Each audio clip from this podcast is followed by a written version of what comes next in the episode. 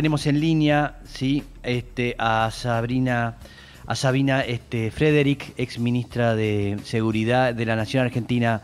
Buenos días, ¿cómo estás? Sabrina. ¿Qué tal? Buen día, Max. ¿Cómo estás?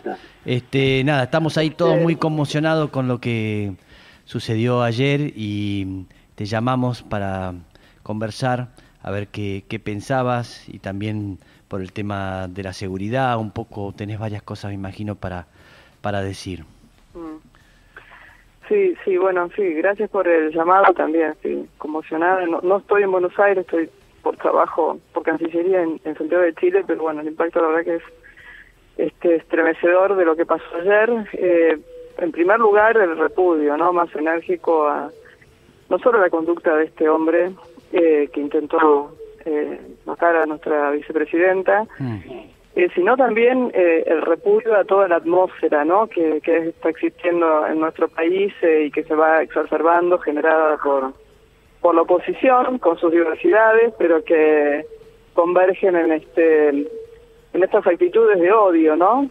violentas, que, que bueno, que van generando un clima que mm, puede generar comportamientos como este, ¿no? Habrá que demostrar la conexión, este, si la conexión es directa, ¿no? Con algún sector de, la oposición, eh, pero en principio está claro que este, parte de, esa atmósfera de, violencia y, de odio y de agravios y de, agresiones este, verbales que, bueno, cruzaron un límite, ¿no? Mm. Este, ese es el primer, la primera reflexión, sí. Ah, perdón, Matías Mosé te saluda. Te quería preguntar eh, si, eh, en base a tu análisis o lo que vos viste, eh, falló la seguridad, falló la custodia. ¿Cómo, cómo analizas eso? Mira, este, la verdad que no me, no me corresponde a mí porque estoy, estoy hoy, hoy de la responsabilidad que tenía hasta hace un año. Mm. Yo estoy segura que este, las autoridades de la, del Ministerio de Seguridad y de la Policía Federal están revisando lo que ocurrió. No tengo todas las imágenes, las que vi este, muestran este, la, aparentemente un flanco ahí abierto, ¿no? Eh, que ese es por, eh, aquel por el cual eh, ingresa este, este hombre con, con el revólver, con, la, con, su arma. Este, ahí aparentemente hasta algo pasó. Yo lo que creo es que este, sabiendo un poco cómo se manejan ¿no? estas situaciones, lo que no ha habido es una previsión de ese escenario. Es decir, este, está claro que la custodia se hubiera previsto un escenario como este, mm. eh, seguramente no, no, no hubiera pasado de la misma manera. Probablemente esta persona hubiera, hubiera digamos, intentado hacerlo, pero hubiera sido este, detenida antes, ¿no? Mm. Eh, y creo que, que lo que hay que poner en foco es eso, ¿no? Es este, la transformación del escenario que esta situación genera de aquí en adelante este, donde hay un compromiso, creo yo, no solo de la seguridad de la vicepresidenta, sino de otros actores políticos, este, que, insisto, ya sea por conexiones directas o por esta atmósfera, ¿no? que indirectamente generan personas que no están obviamente en sus cabales, porque nadie comete una cosa así, está demasiado en su eje, este, bueno, este, son, son atmósferas que propician, ¿no? Eh, acontecimientos como este. Entonces yo creo que el escenario no estaba, evidentemente no estaba eh, este, en, el análisis de la custodia. Además hay que considerar que el ministro reforzó la custodia de la presidenta, sumó personal, con lo cual no era, un problema de cantidad,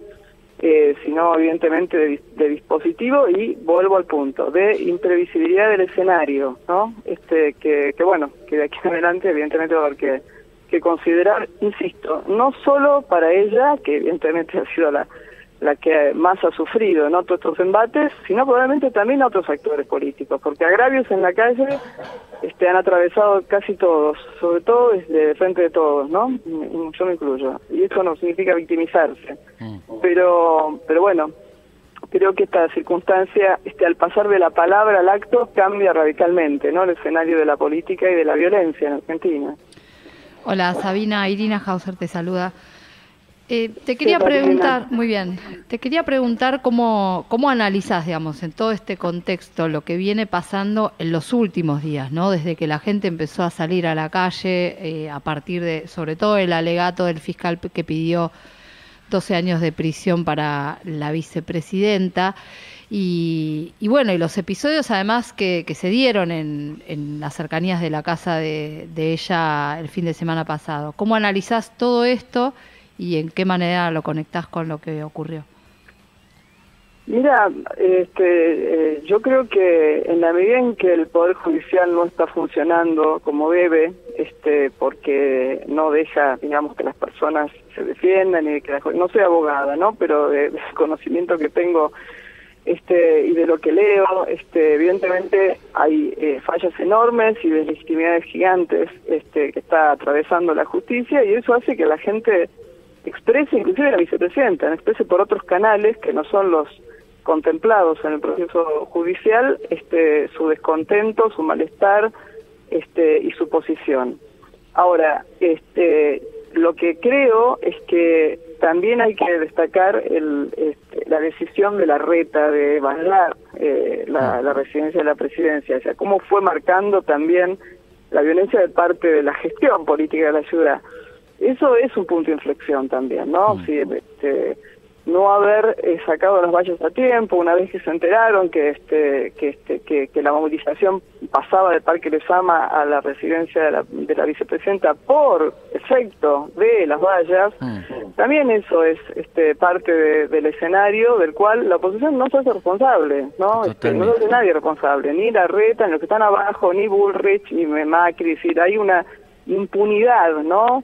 En la acción eh, pública y en el uso de la palabra que es asombrosa. Hmm. Es verdad, porque este al poner las vallas, todo eso, indudablemente fue todo, todos los, los este los kirchneristas ahí a defender eso hasta a que no sea impedido justamente por estas vallas. Entonces me imaginaba, este, este muchacho vio eso y dijo, bueno, yo lo voy a arreglar. ¿eh? Si no lo puede arreglar la reta, lo arregla yo y ahí empieza la locura de todo esto. ¿eh? que, como bien decís vos, Sabina, e, está impulsado, está apoyado por todo esto. Nunca saben, hasta que no pasa algo, no saben este, eh, cuál es el, final de todo esto. Sí, yo creo, Mex, que, que es indudable la relación, al menos indirecta, entre la atmósfera que la oposición crea y las acciones este, desmedidas e, e inclusive antirepublicanas, como prohibir una manifestación pública, y la actitud de esta persona. Si hay conexiones directas, lo tendrá que demostrar la justicia. La indirecta la está, está clarísima, creo que no hay duda ¿no? de eso. Sí. Bien. Sabina, eh, estás en un evento de la CEPAL, ¿no? Eh, ¿Qué, qué, ¿qué comentarios? Pero función actual. Claro, pero bueno, supongo que habrás tenido repercusiones de, de estos hechos a tu alrededor. ¿Nos puedes contar un poquito? Mira, yo te, soy sincera, eh, acá en Chile se está viviendo este, un clima político tan distinto del nuestro, que es este, eh, la reforma constitucional, la aprobación de la propuesta de reforma constitucional. Ayer hubo una gran movilización a favor de la aprobación, gigante eh, movilización, sin disturbios. Este, entonces, la verdad que los chilenos y las chilenas están atravesando un momento de felicidad enorme y de ansiedad también muy grande porque no saben qué va a pasar el domingo pero pero el clima aquí es realmente ese este así que eh, no tengo no tengo ese feedback sí obviamente comentarios no sí, de, repudio pero pero pero está ese trasfondo que, mm. que bueno que es muy importante y la verdad que es muy importante para la región no solo para Chile que, mm. que salga aprobada esa propuesta de reforma constitucional.